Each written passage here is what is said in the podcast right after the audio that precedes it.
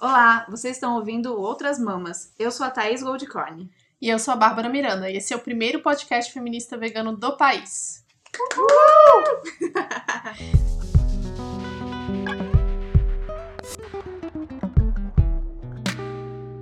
E hoje a gente está aqui com uma pessoa muito especial pra gente. Muitas pessoas já indicaram ela pro podcast. É a Sandra Guimarães, nossa referência aí no veganismo, feminismo e autora do blog Papa Capim. Eu preciso falar que eu tô muito, muito, muito feliz de ter a Sandra aqui. Eu acho que eu sou das, da turma da leva das veganas novas, né? Eu tenho nem três anos de veganismo, mas eu tive a sorte de, logo nas primeiras semanas, nas primeiras leituras sobre o veganismo, cair sem querer, não sei como, no blog da Sandra. E ali eu percebi que fazia sentido aquilo e que eu realmente tinha feito uma escolha que tinha tudo a ver com o que eu acreditava e que veganismo não era só a, que eu ia mudar minha alimentação e tudo mais, que tinha muito mais a ver com as coisas que eu acreditava e o mundo que eu queria construir. Então, ter hoje a Sandra aqui do nosso lado, gravando esse podcast com a gente, que é um, um projeto que eu e a Babi pensamos com tanto carinho e ver ele acontecer e saber que pessoas ouvem, tem pessoas que ouvem esse podcast é uma realização total, assim, ter a Sandra nesse momento. A gente já recebeu convidadas muito especiais, mas eu tô muito, muito feliz e emocionada de ter a Sandra aqui. Bem-vinda, Sandra. Bem-vinda. Obrigada. Muito obrigada pelo convite. Eu tô emocionada de estar aqui também, porque eu escuto o podcast desde o começo, desde o primeiro episódio, e recomendo para todo mundo. Uhum. E recomendei para minha irmã, caçula Lu, que é a maior fã de vocês, viu? Beijo, Lu! É, beijo, Lu! Não dorme! é, então, acho que a maioria das mulheres que ouvem nosso podcast deve te conhecer. Se não conhece, eu não sei o que vocês estão fazendo da vida de vocês. Porque a gente cita a Sandra todos os episódios. A gente fez um combinado, se deve ter ouvido isso. Todo episódio tem que citar a Sandra de alguma maneira. Minha senão... orelha coçou tanto. então, queria que você se apresentasse um pouquinho. Sua história é linda, é enorme. Então, se você quer saber mais da história da Sandra, tem tudo no blog. Mas a gente gostaria de ouvir de você um pouquinho como foi o seu processo, o veganismo na sua vida. Conta aí. Eu sou de Natal, no Rio Grande do Norte, e faz muito tempo que eu saí de lá para fazer faculdade. Então, eu fui morar em Paris com 20 anos, fui fazer faculdade lá. E fiquei lá até o mestrado, sou formada em Linguística. Tem nada a ver com o que eu faço hoje, mas é, foi o que eu estudei. É, assim, não me arrependo de ter feito linguística, porque abriu a minha mente para muitas coisas. Hum. Assim, principalmente a questão de preconceito linguístico, uhum. de ver como as pessoas muitas vezes me discriminam. Só eu abro a boca fora do Nordeste, o pessoal já ah, é. né, identifica. Uhum. Né? Mas enfim, não trabalho com isso e morei seis anos em Paris e depois fui morar na Palestina. Me tornei vegana em Paris no meu último ano lá. Imagina, né? Na cidade do queijo, no país do queijo. Uhum. E isso foi quase 12 anos atrás, então o veganismo lá ninguém uhum. nem sabia o que era. Mas logo depois eu me mudei para Palestina, fui fazer um trabalho voluntário lá que deveria ter durado duas semanas e já faz 10 anos. a Palestina faz isso com a gente. Ai. E comecei trabalhando lá num campo de refugiados com um projeto de mulheres, é, mulheres palestinas refugiadas que tinham um filho, uma filha com algum tipo de deficiência e a gente criava, ainda tem, né, aulas de culinária palestina para criar uma fonte de renda para as mulheres, também para ajudar a melhorar a condição de vida da criança. E eu estou muito feliz que o projeto ainda existe. Eu ajudei no comecinho, mas a ideia desde o início era que fosse totalmente palestina, né? Eu só estava lá enquanto as mulheres ainda não falavam inglês, para poder ser a ponte entre as estrangeiras que vinham uhum. aprender a, culinária e as mulheres, só que hoje elas já falam inglês e é 100% palestino o projeto. E o ano passado elas conseguiram abrir uma escolinha para as crianças com deficiência no campo de refugiados. Então, é um, se chama NUR, um projeto de empoderamento feminino muito incrível, muito incrível. Você me enche de orgulho.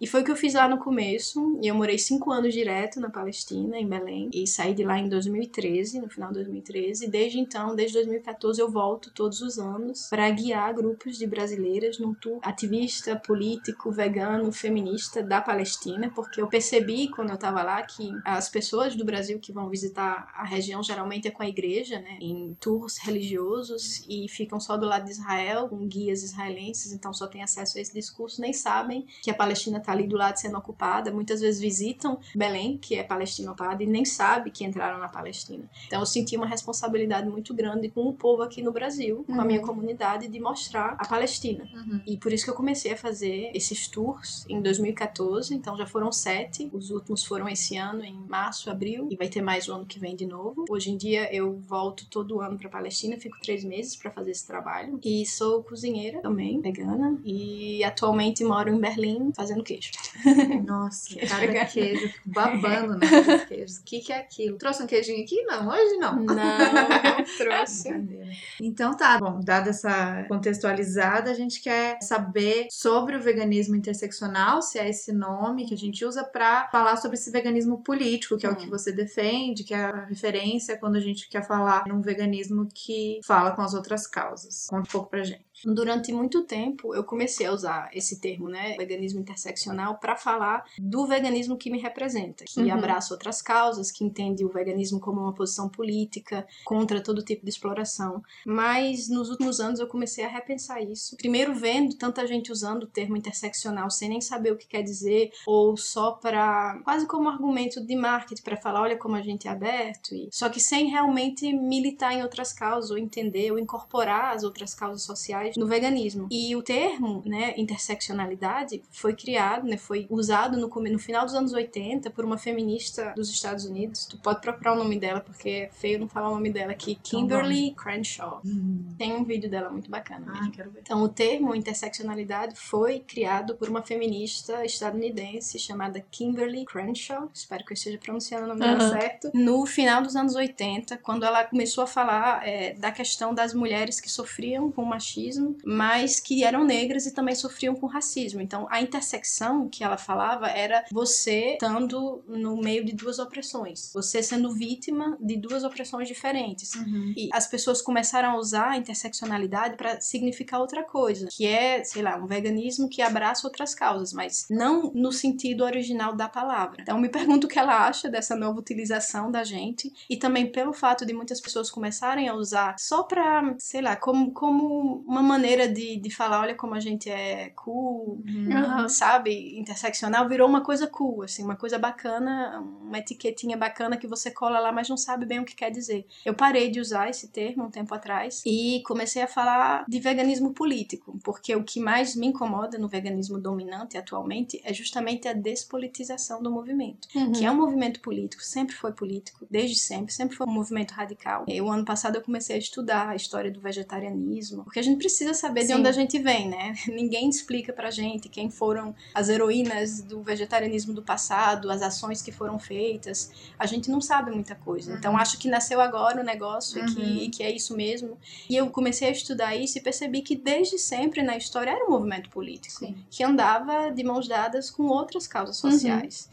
Então, não foi, assim, eu não tô politizando o veganismo. O que aconteceu foi uma despolitização e eu achei importante colocar isso de volta. Talvez depois de ter escutado também muita gente falar, ah, tira a sua política do meu veganismo. Uhum. Veganismo não tem nada a ver com política. Eu recebi vários comentários no meu blog de pessoas falando isso. Veganismo e política não tem nada a ver. Uhum. Então, talvez por isso não eu achei importante. para não afastar ah. as pessoas. Ah, isso é ótimo. Isso eu queria fazer. E aí, por isso, por essa razão, assim, por ter escutado tanto é, isso de não, não coloca política no meu veganismo, eu achei importante colocar. Colocar, e bem grande, assim, escrito. Uhum, Quem cai no meu blog e nas minhas páginas vai ver logo que eu me posiciono como veganismo político. Então, por isso que eu estou usando mais hoje em dia é, esse termo do que veganismo interseccional. Legal. Legal. Eu acho que eu posso falar de interseccionalidade por ser mulher e lésbica. Então, uhum. são dois tipos de opressão que eu sofro. Aí sim, eu vou usar a palavra uhum, interseccional. Entendi. Mas não na minha militância não é, vegana. É, não é a luta. Não é a luta, exatamente. O que você sente. Entendi. É, a gente queria perguntar até, assim, como que é... Aqui no Brasil, a gente vê que rola um movimento vegano político, que é o que a gente está inserido, né? Sabrina, tudo. Mas, no geral, é muito o discurso de tipo, não dá para misturar, é melhor pros animais, é melhor que todo mundo seja vegano, né? E aí a gente fica nessa coisa da efetividade, assim, será que é efetivo ou não? E a gente já teve discussões homéricas com os amigos sobre isso, sabe? E se você sente também que essa despolitização é geral para outros lugares fora do Brasil que você tem acompanhado, Europa, ou se essa é uma característica aqui no Brasil, até por ser talvez um movimento engatinhando, não sei, ou pelo pela política ser uma bagunça, né? E tal. O que, que você acha? acha? Pelo que eu percebi nos países da Europa por onde eu passo, né? Eu passo muito tempo na França também, muito tempo na, na Alemanha, morei em Londres o ano passado, ano retrasado. É, é geral, não é só único aqui no Brasil essa despolitização do veganismo. Realmente eu vejo isso em todos os lugares. E eu acho que não é por acaso. Foi a condição para que o veganismo crescesse tanto. Uhum. Uhum. Né? Não foi assim. Realmente não é um acaso. É uma coisa bem pensada de. O que, que você falou antes, que eu achei bem bacana de não tirar para atrair um negócio assim. É, a gente afasta. Misturando as causas, a gente Ah, afasta. misturando, a gente possíveis- afasta. Possíveis pessoas que poderiam Eu se tornar que veganas. essa foi a mentalidade por trás disso, de falar vamos retirar todo o conteúdo político, vamos despolitizar o veganismo para atrair mais Botar gente. uma roupinha bonita pra, né, pra- ficar mais palatável Uhum. para todo mundo. E eu Tipo feminismo liberal.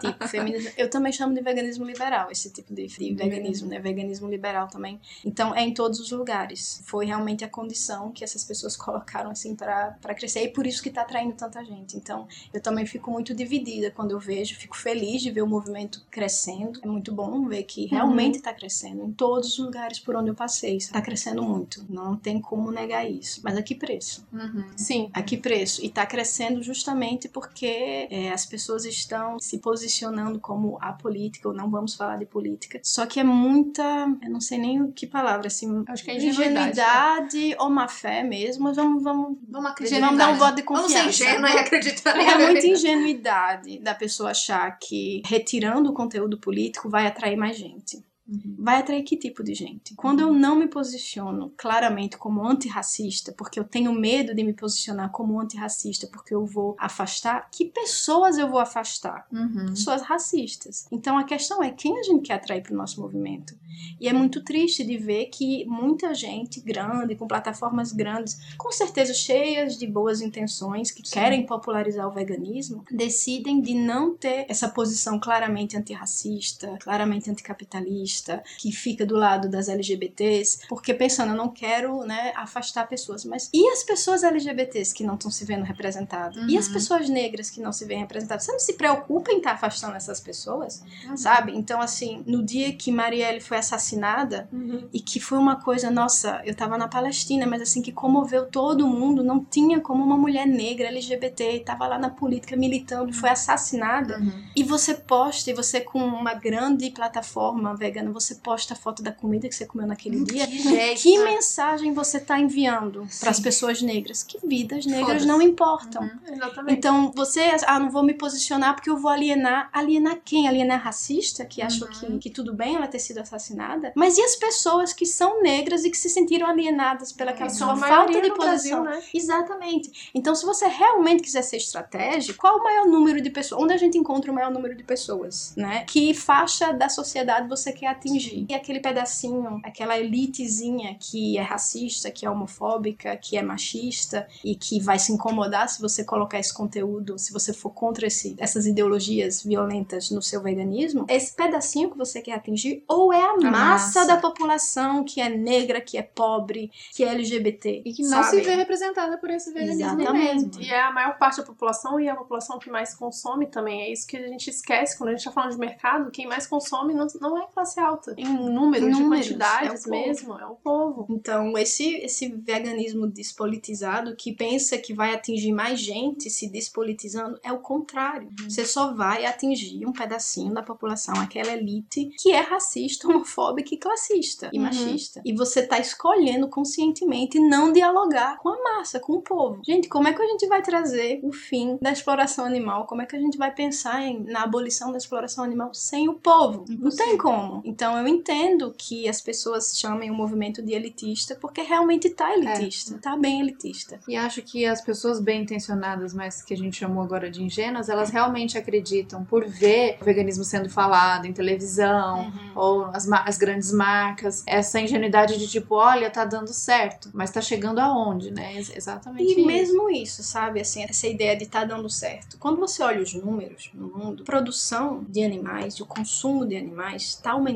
em todos os lugares do mundo. Assim, Uhum. Em alguns lugares está diminuindo, mas aí está aumentando muito em outros. Então, se você pensar, isso foi uma coisa que me fez pensar muito esse ano, sabe? De ver como o veganismo está crescendo, né? Que eu comecei falando que que bom que está crescendo a comunidade. Mas quando você vai olhar as estatísticas, o número de animais sendo abatidos para o consumo também está aumentando. Uhum. Então não tá dando certo, gente. Esse veganismo despolitizado não tá dando certo. Esse veganismo é, liberal, capitalista, com foco no consumo vegano, não tá dando certo. Porque se o objetivo era diminuir a crueldade e a exploração animal, Não tá isso não está tá acontecendo. Então a gente precisa, é é muito importante separar consumo vegano de abolição da exploração animal. Uma coisa não é necessariamente igual à outra. Você pode ter um consumo que está aumentando no mundo, é o Uhum. consumo vegano, é o mercado vegano. Não quer dizer que o outro tá diminuindo. Não, infelizmente Porque não. consumo é consumo. É, E, aí eu entra- uso exatamente esse post que você fez sobre uma prateleira de, de um mercado em Berlim com muitos produtos veganos. Eu sempre entro nessas discussões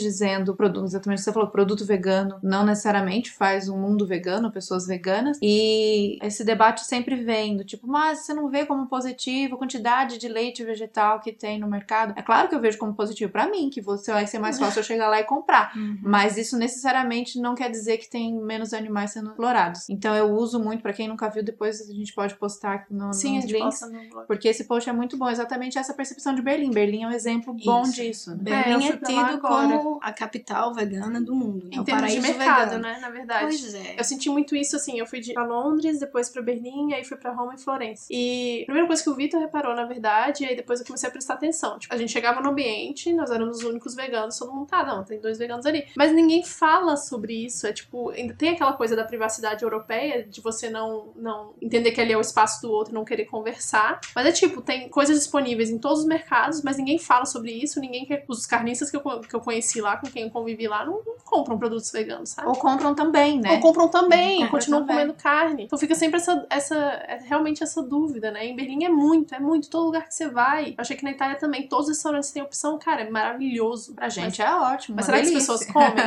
E será que os animais estão sofrendo É. menos nesses lugares? Pois por é. ter tanta opção? E foi isso que me fez pensar muito, né? Faz um ano que eu tô morando em Berlim e é tido como um paraíso vegano, assim como uma- a capital vegana do mundo, o paraíso Vegano. Realmente, tem muito produto vegano em todos os lugares. Como você viu em todos os restaurantes, você não precisa achar um restaurante vegano para comer. Você pode ir em quase qualquer lugar e ter certeza que vai ter uma opção, pelo Uhum. menos uma opção vegana para você. E a questão dos leites, desse post que você mencionou, era no supermercado orgânico perto lá de casa, que é um supermercado comum, é um supermercado vegano, que tem também, né? Tem os mercadinhos veganos lá Tem, em né? Berlim. Então, um supermercado orgânico, onde, assim, acho que foi a primeira vez que eu vi um lugar onde é, as prateleiras de leites vegetais era, sei lá, cinco vezes maior, até mais do que animal. Uhum. Tinha um pedacinho ali na prateleira embaixo com leite de mamífero, mas assim, era quase você ia comprar uma droga, escondidinha ali, pega assim, ninguém tá olhando. E eu pensei, né, poxa, que bacana, né, que bacana. Então a produção, né, realmente eu sei que o consumo de leite vegetal na Alemanha aumentou demais. Uhum. Embora as pessoas, assim, tem menos pessoas veganas em Berlim do que se imagina. Eu fiquei bem chocada com Ah. isso, porque eu pensei, ah, se tem tanta opção, deve ser porque a comunidade Uhum. vegana aqui é Não. gigante. Não, tem muito ovolacto, é, alguns, mas assim, não, não encontrei tantas pessoas veganas assim, justamente porque é visto como um modo de consumo. Uhum. Então você come aquilo, mas você não é necessariamente, necessariamente vegana. E aí eu pensei assim, ah, mas pelo menos eu sei que o consumo de leite vegetal na Alemanha aumentou muito e o consumo de leite animal diminuiu muito. Eu posso ver isso aqui. Uhum. Então que ótimo, eu acho que as fazendas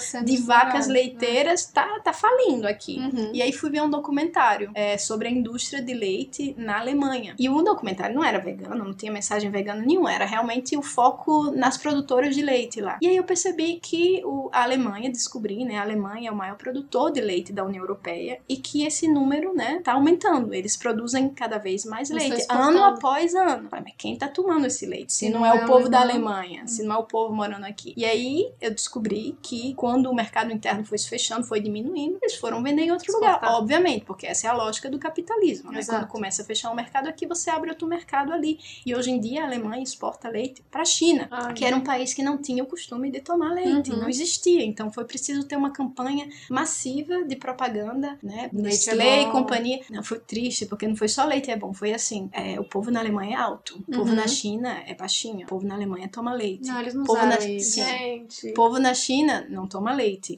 Leite tem cálcio. Então, no documentário, você vê pessoas sendo na China sendo entrevistadas falando: "É, realmente eu tô dando leite para os meus filhos, porque eu sei que é bom para os ossos, né? Faz crescer e tal". E é um povo que nem tem a capacidade de digerir a lactose. A gente Pois sabe que é. na Ásia, né, eles não têm essa mutação genética, porque não tem o costume de tomar leite. Vai Então, ferrar imagina as doenças que eles vão ter, os problemas de Sim, saúde. que Então, você achar ingenuamente que basta aumentar o número de produtos veganos no mercado para diminuir o sofrimento animal, não é verdade, gente. Uhum. Não é verdade. E eu tenho várias Que provas disso, assim, pelas minhas viagens no mundo, que eu pude perceber que não. Uhum. É, a nossa. Ai, como é bom ter ela aqui pra poder falar assim pra gente, né, gente? E Muito bom. aí entra, eu acho que entra muito na questão é, que a gente tava conversando ontem, que a gente se encontrou ontem, né? Que você tava se questionando sobre o termo veganismo, se você se chama vegana ou não. E a gente conversou um pouco sobre isso, porque como o capitalismo se apropriou desse termo, talvez seja uma hora de repensar, né? Explica um pouquinho mais de novo aí. É, a palavra, né, vegana, hoje em dia, é associada a um, um modo de vida, né, um estilo de vida. Geralmente em inglês mesmo, pra ficar mais elitista, é um lifestyle. né? e eu acho até que a definição do veganismo, né, a definição assim que a gente tem, que veio de Donald Watson, que foi o criou, né, o inglês que em 1944 criou a primeira sociedade vegana do mundo em Londres. Ele ele criou a palavra, né? Ele definiu o veganismo como acho que um modo de vida que busca excluir na medida do possível e praticável toda exploração animal, na Uhum, alimentação, sim. vestuário e etc. E eu acho que até isso tá muito focado no consumo. E eu percebi que quando eu falava eu sou vegana, a primeira pergunta que as pessoas me faziam era: você come o quê? Uhum. Ou você usa que shampoo? Ah, você não usa couro, então como é que você compra? Onde é que você compra o seu sapato? O foco era em mim. E eu me tornei vegana pelos animais. Só que quando você fala vegana, é cai um, acende um holofote em cima de você e o foco é no que você consome. Só assim, qual o que, que você tá comprando, aonde. E isso começou a me preocupar muito, a me irritar muito. Porque o animal que a gente tenta, né, o referente ausente que a gente tenta colocar de volta na conversa, ele tá invisibilizado. E aí eu comecei a pensar, e se eu falar, né, em vez de falar eu sou vegana, se eu falar eu sou, me oponho à exploração animal. E Uhum. o veganismo é uma consequência. O veganismo é isso em prática, mas que não é o que me define. O que define é ser, o que me define é ser uma pessoa que milita contra a exploração animal, pelo fim, né, de todo tipo de exploração animal. E aí a, a primeira pergunta que as pessoas me faziam quando eu colocava dessa maneira era por quê, né? Não era mais o que, que você come, Uhum. o que, que você usa, era por quê. Ou então a pessoa também aconteceu da pessoa, ah, eu também, porque ninguém quer se, ninguém quer se definir como eu apoio a exploração, ninguém Sim. quer isso pra si, não é bacana. Uhum. E eu percebi que as conversas depois eram Melhor. muito mais interessantes e que representavam melhor é, o que eu acredito e o veganismo como eu vejo. Eu já não uso mais a definição de Donald Watson pro veganismo, eu achei outra que me representa mais, Hum. que é ver o veganismo como uma postura política que se compromete com a abolição da exploração animal. Ah, legal, interessante. Então, assim, é, se você quiser desenvolver mais ainda uma postura política que se opõe à mercantilização e objetificação dos animais e se Uhum. compromete com a abolição da exploração animal. Me representa mais. Mais, muito mais. Porque é uma certeza. postura política, não Com é um certeza. lifestyle, não é um modo de vida, não é um modo de consumo, é uma postura política. Exato. E por isso que eu fiquei pensando mais, conversando com outras amigas da militância, que me falaram, mas se a gente que tem esse, que entende o veganismo como uma postura política, parar de usar a palavra vegana, só vai sobrar aquelas pessoas que realmente têm um veganismo liberal, capitalista, lifestyle. E você acha certo a gente abandonar o movimento Uhum. e deixar esse nome para essas pessoas? E a gente até começou a falar, seria bom se elas se definissem como outra coisa, né? Porque aí a gente era vegana Sim, e elas eram, sei lá, outra coisa. e aí veio E tá termo- rolando. Pois é, exatamente. aí veio essa, essa história de plant-based, que é Uhum. em inglês para baseado em plantas. Eu não sei porque as pessoas têm dificuldade para traduzir as coisas em português. Eu também não sei, eu não Porque, entendo, ainda mais né, em São Paulo. um É uma coisa totalmente possível traduzir Uhum. língua, sabe? Dá pra fazer. Dá para fazer, é bem facinho. E Mas, é chique, né? mas é mais chique você falar Mas é bom que aí mantém o plant-based. elitismo da parada. né? Exatamente. sentido. Tá dando muito certo, porque não só arrumaram outro nome, como arrumaram um nome bem elitista pra Uhum. demarcar mesmo. Vocês Uhum. são as pessoas plant-based. E ótimo, né? Né? Ótimo. Então, se é só ótimo. comam, maravilhoso. Não, Aham. assim, eu prefiro que essas pessoas estejam Claro. comendo planta e falando inglês do que, né, participando Uhum. ativamente da exploração animal. Claro. Mas é outro, é outro movimento. Uhum. É um movimento mais focado na saúde e no indivíduo, na- sabe? Sim. Quando eu escuto essas pessoas falando, ah, venha mudar a sua vida, abrace o veganismo, a dieta plant-based, você vai se Você vai transformar, melhor. sua saúde, você vai brilhar, você vai, sei lá o que, crescer, ficar loura do olho azul.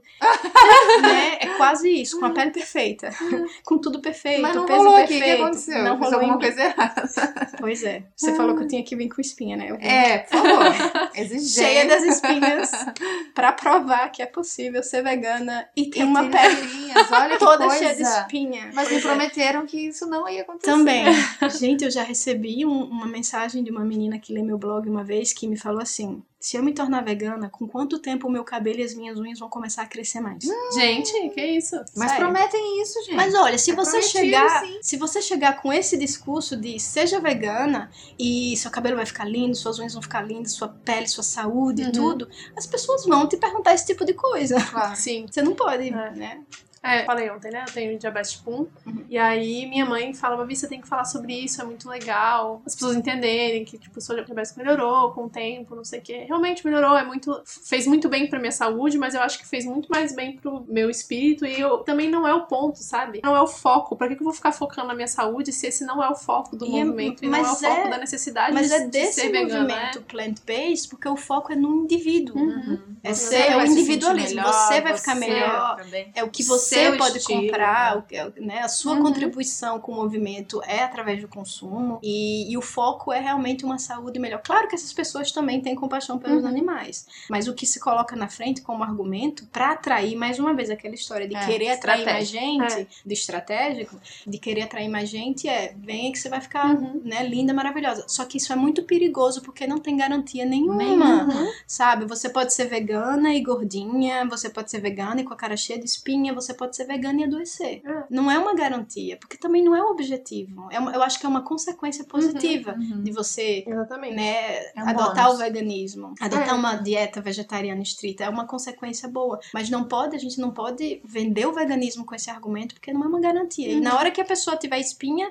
Rola uma frustração. vai ficar, "Ah, não tá né? funcionando, então eu vou, vou ser low carb É, agora, é. vou ser paleo, vou ser Paleo. sei lá o É. quê. Vai pro outro extremo já. É bom a gente ter todos esses argumentos meio que prontos e esses exemplos, porque, por exemplo, a gente tá numa situação de cubo, eu sou a pessoa que, se chegar alguém com doença crônica e falar, eu não posso ser vegano porque eu tenho doença crônica, eu vou ser a pessoa que vai conversar com ela e falar, é possível. Dizer que é possível. É né? possível, mas não é, o- não é o foco. Eu acho importante falar também, porque a gente sabe que as doenças ligadas ao consumo Uhum. de, de produtos animais é o que mais mata no mundo. Sim. Então é importante falar disso, de como a indústria carnista adoece o mundo, adoece Uhum. a população. E como você passar por uma dieta vegetariana estrita vai melhorar isso. Uhum. E até ir contra esse sistema que quer ver o pobre doente mesmo. Sim, porque o sistema de saúde ganha muito com isso. Exatamente. Então, acho importante falar disso, da questão de saúde, é essencial. Falar nesse tipo de argumentação e não como atrativa. Venha assim, para venha cá, para ficar é- linda. Tudo E certo. aí, Nossa, até essa questão de saúde, eu acho que ela é totalmente política, porque Óbvio, saúde também. Muito, muito. E você vê, é muito interessante ver como o movimento vegano negro nos Estados Unidos está muito focado na questão da Sim, saúde. Sim. Mas não disso, de venha e suas unhas vão ficar lindas e seu cabelo vai ficar brilhoso. É. Mas de falar, gente, nós somos a população mais doente. Uhum. Não é Sim. por acaso que é a população negra, a população latina dos Estados Unidos que mais sofre com obesidade, com diabetes. Não é por acaso, é porque a gente não tem acesso a comida nutritiva e tal. Então, nesse contexto, é totalmente válido e Sim. importante Uhum. falar disso. E se aplica aqui ao Brasil também, né? Com certeza. Cada vez mais, porque o que as grandes empresas estão fazendo com industrializados no interior do Brasil é uma coisa simplesmente absurda. Eu vi até um, um mini doc, assim, falando do. Era Nestlé, a Nestlé tem sistema de. Como que chama? Revenda no interior, tipo da Natura. Da... Uhum. E aí eles fazem sistema de revenda no interior do país. Aí vende leitinho, os biscoitos industrializados, tudo, e a população tá ficando obesa, as crianças estão ficando obesas, doentes. Você viu muito além do peso? Sim. No documentário? Pra mim é o documentário mais triste Então, dessa vida. também, esse vocês lembram que tem uma parte que estão lá na Amazônia, no meio da Uhum. floresta, e chega o barco da Nestlé. Uhum. Se as pessoas, as populações indígenas não conseguem ir até uma cidade e comprar o produto industrializado da Nestlé, cheio de açúcar química, a Nestlé vai até você, sabe, para vender. É muito importante falar disso. E puxando aí o gancho da Nestlé, eu acho que é por isso que o nosso veganismo não pode passar por um incentivo ao, ao produto industrializado e focar tanto no ai que maravilha que a Nestlé tá fazendo mais leite vegano e é isso que vai veganizar a população e democratizar o veganismo e é aí que vai todo mundo vai ter acesso à comida vegana. Gente, a Nestlé tá Uhum. Privatizando a água do mundo, é, deixando todo mundo doente, é uma empresa terrível, sim. terrível. Mas É. estão, eles como vou bater patrocinam, eles, isso? eles patrocinam o Fórum Social, o Fórum Mundial da Água no Brasil e ao mesmo tempo estão lá comprando É. as nascentes. Greenwashing, né? Nome Greenwashing. disso. como que é essa questão lá na Palestina, Israel, porque a gente sabe que Israel tem esse boom de veganismo muito grande, teve uma marcha enorme, né? Foi esse A ano maior passado. marcha. Ano passado, a maior marcha de direitos animais da história em Tel Aviv. E, ao mesmo tempo, você tem uma tropa de soldados veganos que se declaram veganos e que só entram pessoas veganas pra tropa pra invadir a Palestina e violar os direitos humanos à torta e à direito, né? O quão incoerente é isso, porque isso pra mim já é o outro extremo, né? Isso que eu falei é, sobre estudar a história do veganismo, eu descobri que teve marchas maiores na história. Olha só como a gente nem sabe, né? O povo chega, 14 mil pessoas A foi a maior, maior. beleza. Parece que teve, nos anos 80, tinha o movimento de libertação animal era muito articulado nos anos 70 e 80, Uhum. né? Na Inglaterra e, na, e nos Estados Unidos. E eles conseguiram fazer marchas maiores, mas olha só, como a gente não conhece a nossa história, né? Uhum. A gente já vai acreditando em tudo que nos contam. Sim. É uma coisa muito. Sei, nem sei também como definir, porque eu fico sem palavras diante disso. É, a gente falou do vegan washing de empresa, né? Uma empresa super antiética que explora as pessoas humanas, que explora a, a terra, a natureza, privatiza a água, e aí faz uma coisinha vegana para pagar de progressista. Isso é o, acho que foi a- o termo original, vegan washing era usado em empresas. Mas em Israel, até onde eu sei, é o único país no mundo que usa o veganismo como ferramenta de propaganda de Estado. E Uhum. não só, não é qualquer Estado, né? Um Estado genocida que ocupa é, militarmente a Palestina há 50 anos, os territórios palestinos, que coloniza as terras palestinas. E aí Israel tem uma longa história, na verdade, de se apropriar de movimentos progressistas justamente para fazer isso, para distrair a atenção do público do mundo para os crimes que eles cometem contra o povo palestino. O primeiro washing que a gente né, começou a falar, né, não foi o vegan washing, foi o pink washing. Uhum. Então já tinha isso de usar a comunidade LGBT para pintar um. Pra- exatamente, para pintar um quadro lindo, maravilhoso de Israel como paraíso para as pessoas LGBTs, o que nem é verdade lá, não é, mas vender Tel Aviv como a capital gay e sempre passa pelo exército, é Uhum. interessante, porque eles também falam que é o único exército no Oriente Médio onde você pode ser abertamente gay. É, tem, abriu recentemente uma, uma unidade dentro do exército que te ajuda a fazer sua transição se você for uma pessoa trans. Caramba. Dentro do exército. Então, assim, nossa, você pode ser até uma pessoa trans. Quer dizer que não tem homofobia, transfobia dentro do exército? Obviamente não. Mas eles vão usar esses exemplos assim pra falar, nossa, olha que coisa incrível. E aí com o vegan washing, né? Se você for uma pessoa, um soldado, uma soldada vegana, você pode ter refeições veganas, uma bota de couro sintético, Uhum. um chapéu de lã sintética pra servir um exército que tá violando direitos humanos há décadas. Então, quão vegano é isso, né? Olha só, já começa daí, né? Uhum. Qual a sua concepção de veganismo? Uhum. Acho que a coisa mais louca que eu escutei lá foi de uma soldada israelense vegana que disse: se o exército não tivesse é, essas opções veganas, eu não teria me alistado. Uhum. Assim, é obrigatório lá você servir, mas você pode ser objetora de consciência, obviamente. Sim. E decidir não ir. Tem, você vai pra cadeia militar, vai pra um centro militar, mas não é uma coisa tão difícil. Você pode alegar questão de saúde e uma boa parte da população israelense não serve ao exército. Quem é religioso, por exemplo, né, os judeus ortodoxos não servem ao exército. Então não é impossível. É, é obrigatório o serviço militar lá, tanto pra homem quanto pra mulher, mas não é impossível sair, como muita gente aqui imagina que é impossível Uhum. não servir. Vai ser Não é. morto. não- Vai ser, é, eles não têm escolha, eles têm escolha. O problema é que a doutrinação é tão grande que nem passa na cabeça deles recusar. Uhum. Mas enfim, essa moça saudada disse que o veganismo, assim, a- o compromisso dela com o fato de não machucar qualquer ser vivo era tão grande que se o exército não tivesse essas, essas opções veganas, ela não teria feito o serviço militar dela. Uhum. E aí você pensa, que veganismo é esse que não considera o povo palestino como um ser vivo? Ela não falou nem Uhum. pessoa, ela falou ser vivo. Sei lá, que desumanização é essa? É além da desumanização, porque não é só não considerar como humano, é não Uhum. considerar como um ser vivo.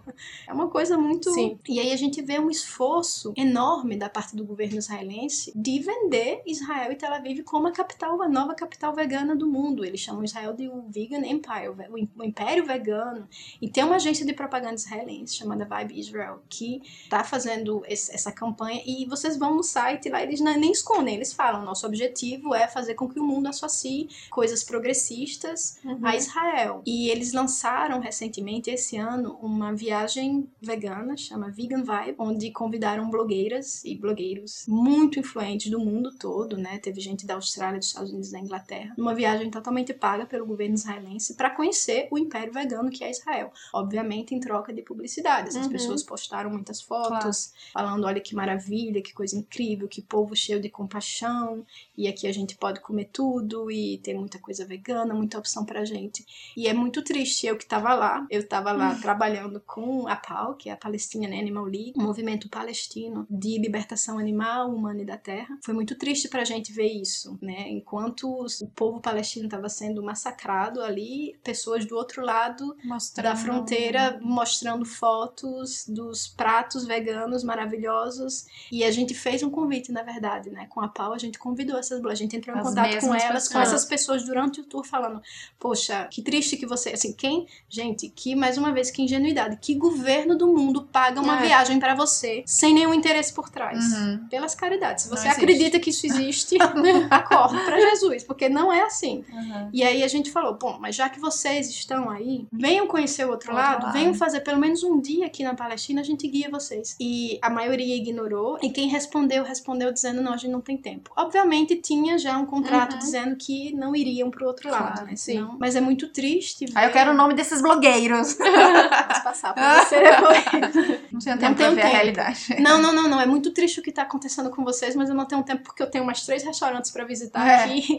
Muita comida pra comer, tá? pra Desculpa aí. postar. Mas o que é mais triste, eu acho, é ver a comunidade vegana do mundo inteiro aplaudindo Uhum. isso cegamente, sem nenhum pensamento crítico. Então, teve pessoas do Brasil também, veganas, que pagaram do seu próprio bolso pra ir em Israel o ano passado e inundar suas redes sociais também com isso, sabe? Com foto e coisa maravilhosa, e olha aqui. E assim, essa pessoa até, inclusive, no final, concluiu que a gente tinha muito a aprender com o povo israelense, que era um povo que tinha entendido a compaixão melhor do que a gente. Ah. e. É, né? E aí, sempre aquela história do, da despolitização. Quando Sim. você fala, mas e, a, e o povo palestino?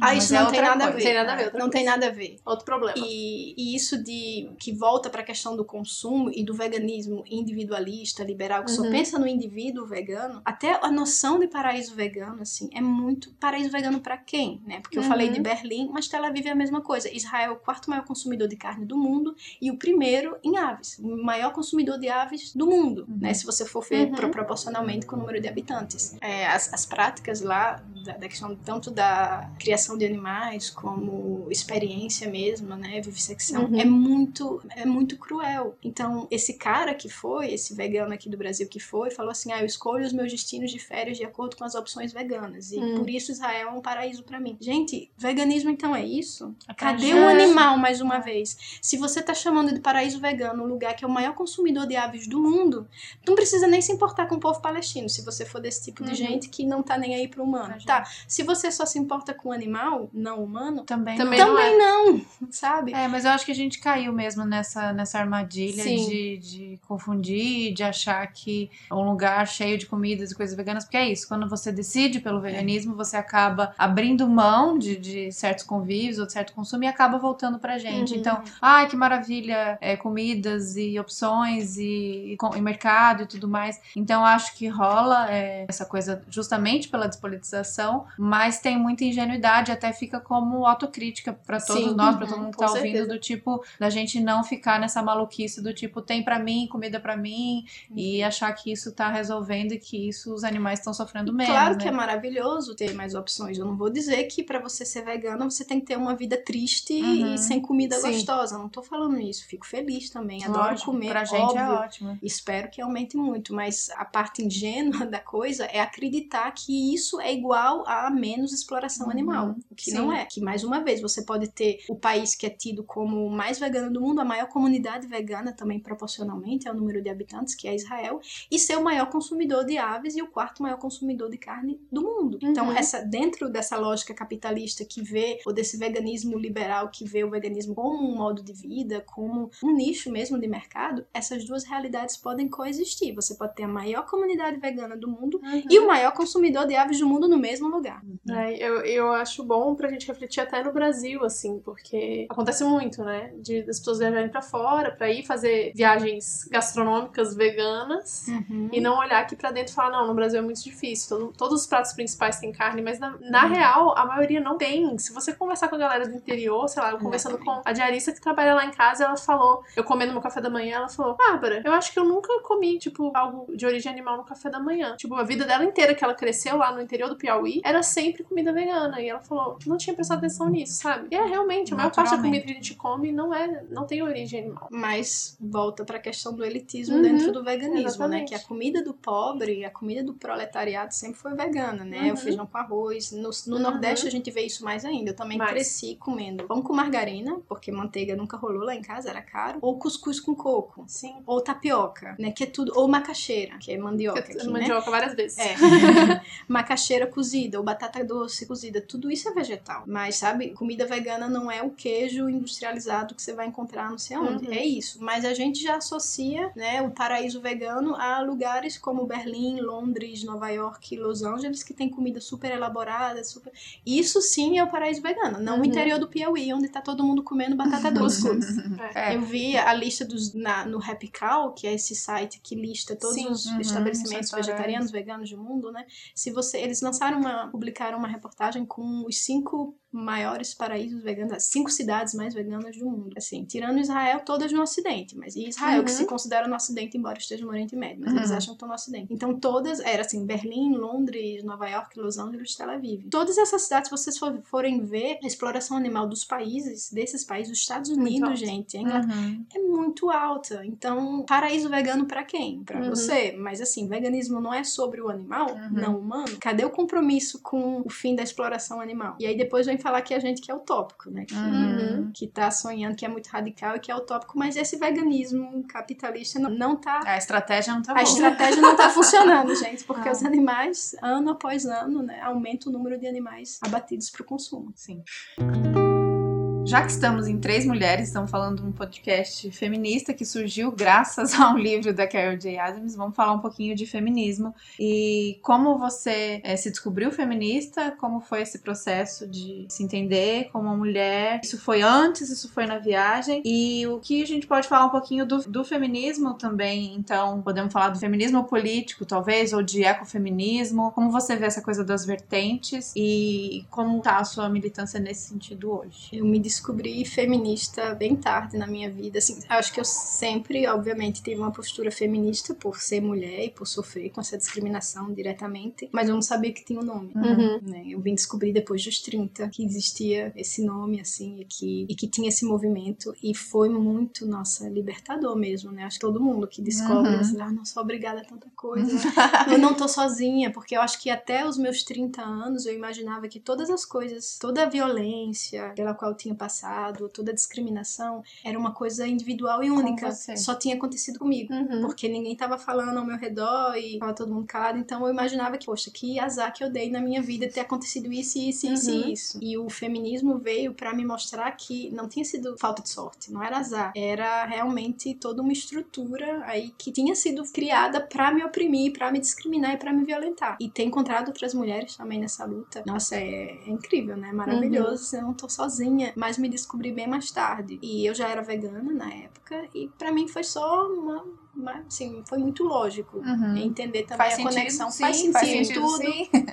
Né, da questão também de, de ter visto como a exploração das fêmeas não humanas também é muito maior, o sofrimento muito maior do que dos machos, embora também, obviamente, sofram. Para mim, tava tudo muito, era tudo muito claro, muito óbvio, muito conectado, e você faz aquilo de como é que eu não pensei nisso antes? Como é que eu não me dei uhum. conta sim. sozinha? Precisei de tantos anos pra enxergar, pra enxergar aquilo que tava ali embaixo. Mas hoje em dia, minha minha militância feminista é principalmente na Palestina por trabalhar com um grupo de mulheres lá. E também quando eu faço os tours, né, que eu sempre coloco tour político, ativista, vegano, uhum. feminista. Por exemplo, cada cidade que a gente visita na Palestina com o grupo, eu tento chamar uma mulher para guiar a gente. Assim, cada cidade que a gente vai, uma pessoa da Palestina que guia, porque não fazia sentido para mim uma brasileira estar uhum. tá ali contando a Palestina para outras brasileiras, né? A gente tem que, a gente tá lá, tem que deixar Sim. as pessoas palestinas falarem, contarem a própria história. Mas para mim é muito importante importante que seja uma mulher também. E é interessante ver como quebra os estereótipos na cabeça das pessoas que participam, porque muitas usam véu, muitas são religiosas, são muçulmanas, e as pessoas ficam assim, de bobeira. Como assim? Não tá em casa sendo oprimida, né? Uhum. Acho que ter ido morar na Palestina também quebrou muita, muito estereótipo que eu tinha da mulher muçulmana, da mulher árabe também, Uhum. né? Que você imagina que véu igual submissão Uhum. e que tá todo mundo em casa sendo oprimido. Quando Coitada, precisamos salvá-la. Exatamente, também do feminismo meio branco ocidental, né? Vamos lá arrancar esse véu e libertar as nossas irmãs do Oriente Uhum. Médio, Uhum. né? E eu percebi que, que não, que não é assim, que muitas vezes é, é uma coisa cultural, uma questão cultural, o véu, né? Uhum. Como percebi também que 60% das estudantes nas universidades palestinas são mulheres, como na força de trabalho tem muita mulher,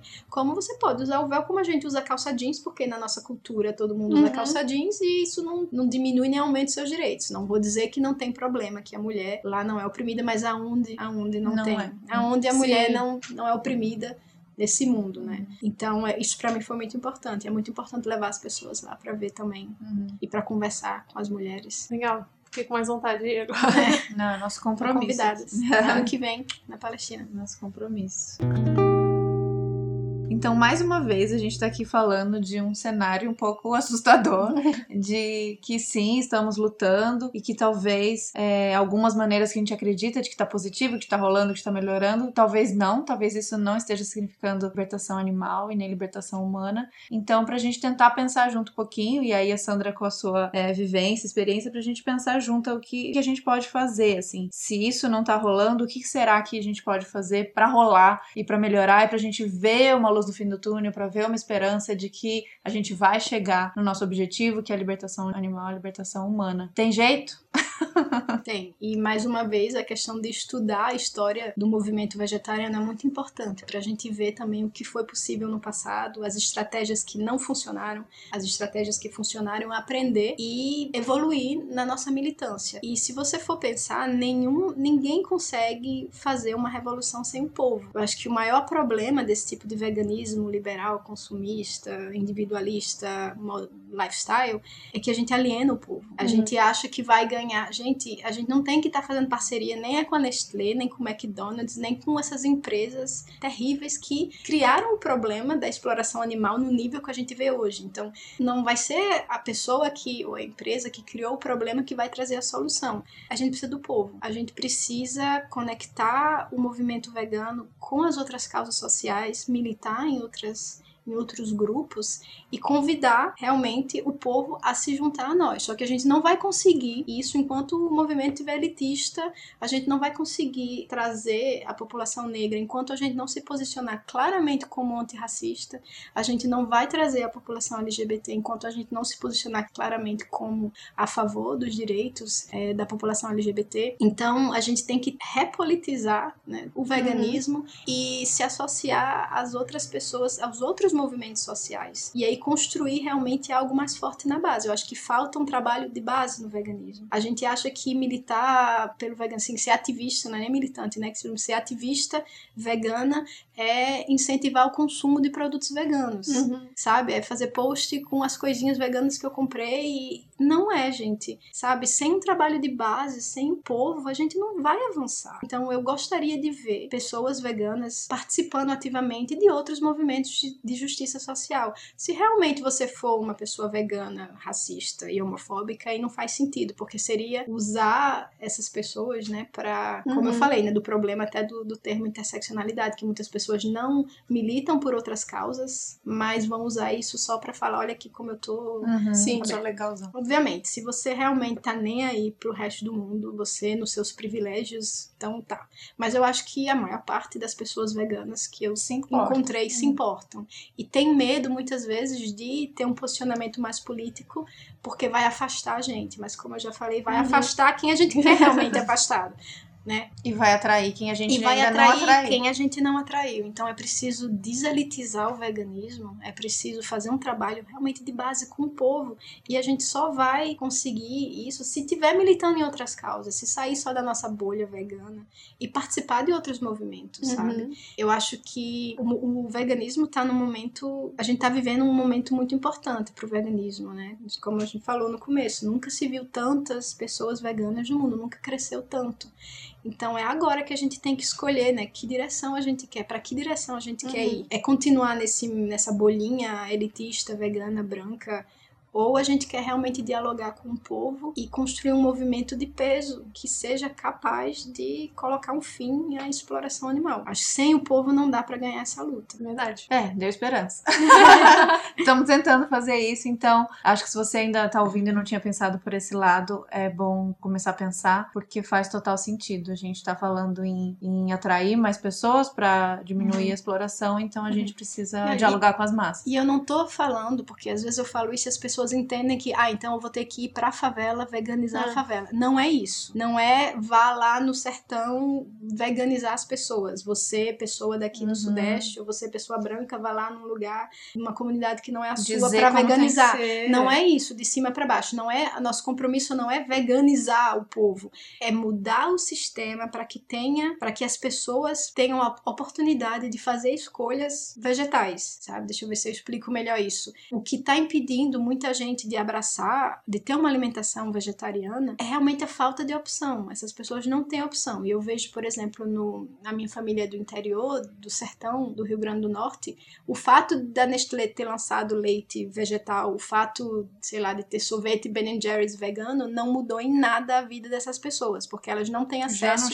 a verdura e a fruta, sabe? Essas pessoas precisam ter verdura, fruta fresca para aí sim poder fazer opções. Então Uhum. o que eu falo não é veganizar o povo, veganizar a comunidade, é você trabalhar para construir uma sociedade onde todo mundo tem acesso ao alimento vegetal, sem veneno. Eu não entendo como o movimento vegano não tá lutando do lado do MST, minha gente. Não faz sentido, né? Como a gente vai imaginar que vai poder construir um Brasil vegano, um mundo vegano, se não tiver reforma agrária, se o campo não puder plantar, se as agricultoras não tiverem seus direitos respeitados? Como é que a gente não tá lutando por isso? Como é que a gente não, como não, eu não entendo como não é ainda uma pauta em todo toda a comunidade vegana Uhum. a questão da reforma agrária, da agrofloresta, da agroecologia, do alimento sem veneno. Assim, a gente já tem um inimigo em comum, que é o agronegócio, Sim. que é a pecuária, que é a bancada ruralista. Seria Imagina muito essas fácil.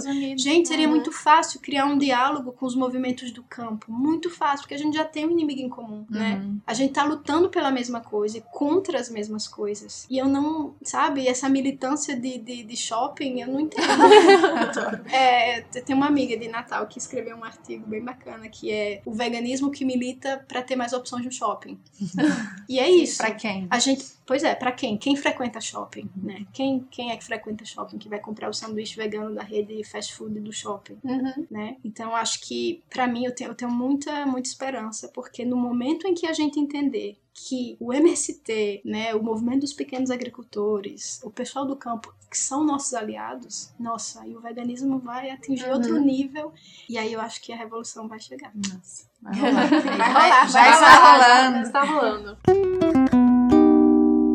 Nossa, que, consegue. que honra. Muito, Sim. muito, muito feliz. Maravilhoso, uma aula. É, uma aula. É, vamos levar esse conhecimento para mais pessoas, vamos levar isso que a gente ouviu aqui. Acho que essa já fica como uma dica final de uns próximos episódios, Uhum. trazer alguém da MST aqui. A gente já tava A gente já tava, tempo, mas é, ainda não procurou, a gente não né? procurou e não conhece. Aliás, se alguém conhece alguém que poderia. O que- sim, você sim. Vem de novo, mora aqui, mora na minha casa. Com certeza. A Sandra, porque gente não falou um pouquinho da sua história. É, a Sandra veio dessa da- de uma pai, família. meu pai fazia parte do MST, Fazia é parte do. MST. Com certeza. A Sandra poderia falar de todos os episódios. Eu acho que qualquer assunto. Quer falar aqui, veganismo? Vai, Sandra. É, mas acho que seria legal se até se você tiver alguém, tiver algum Pra nome, indicar, alguma é. mulher, alguém do Levante, de repente, não sei. Levanta também. E é um tema que a gente quer falar muito e a gente tem que falar sobre isso. A Sabrina tem falado bastante sobre isso. Então, acho que a gente pode, como lição de casa, já começar a pensar nesse diálogo com, Correr atrás de a alguém galera pra da MST. conversar. é. Com certeza. Sandra, muito, muito, muito obrigada Muito pela obrigada, aula, obrigada pela amizade, pela parceria. Muito feliz de ter você aqui. E vamos seguir, que a gente vai ter Vamos. mais, mais coisas boas pra ouvir Sandra falar. A gente tem evento hoje à noite. Muito feliz com essa participação. Gente, melhor que qualquer Beyoncé, qualquer cantora me queria. Demais. Queria. Quem você quer, Sandra? Obrigada mesmo. Espero que Obrigada tenha gostado. Vamos mandar um beijo pra sua irmã? Beijo, Lu! Beijo, Beijo, Lu. Obrigada por ouvir a gente. Muito feliz. E a gente vai deixar tudo que a gente falou aqui. Que a Uhum. gente citou vídeos, citou sites. A gente deixa, como sempre, na Pessoas. descrição. E até o próximo. Muito obrigada. Próximo. Um beijo. Tchau, tchau. tchau.